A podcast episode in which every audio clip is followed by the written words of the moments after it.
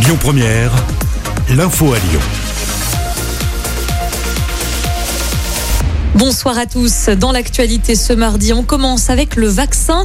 Le groupe Ama Stadium sera transformé en centre de vaccination pour le week-end de Pâques.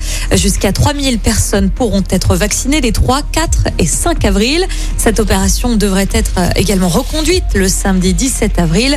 À noter qu'à Lyon, dès ce jeudi, le centre de vaccination de Gerland sera capable de réaliser 2000 injections au quotidien.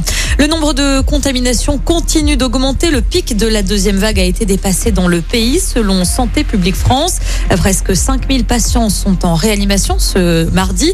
Près de 90% des lits sont occupés dans les services en France. Un nouveau conseil de défense aura lieu demain à l'Élysée.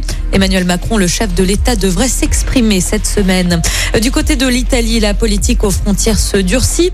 Le pays annonce ce mardi imposer une quarantaine de 5 jours aux voyageurs venant de l'Union européenne.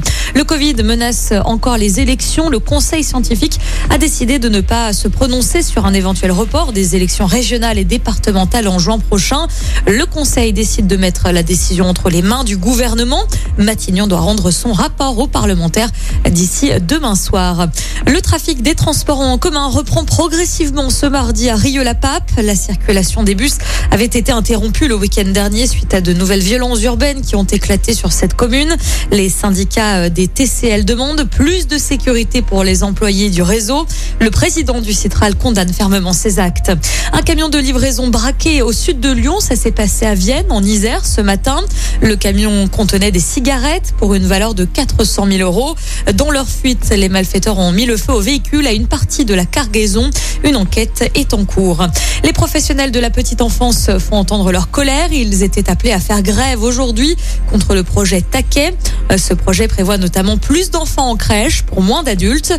À Lyon, sept crèches sont concernées par euh, des fermetures. Jean-Michel Aulas, élu meilleur président de l'histoire de foot français. C'est ce que révèle un classement France Football aujourd'hui. Un palmarès basé sur la popularité, la vision du sport, l'impact international ou encore la longévité. On retrouve juste derrière sur le podium Henri Germain et Roger Rocher. Et puis toujours en football, en Ligue des Champions, le quart de finale retour entre l'OL féminin et le PSG est reporté.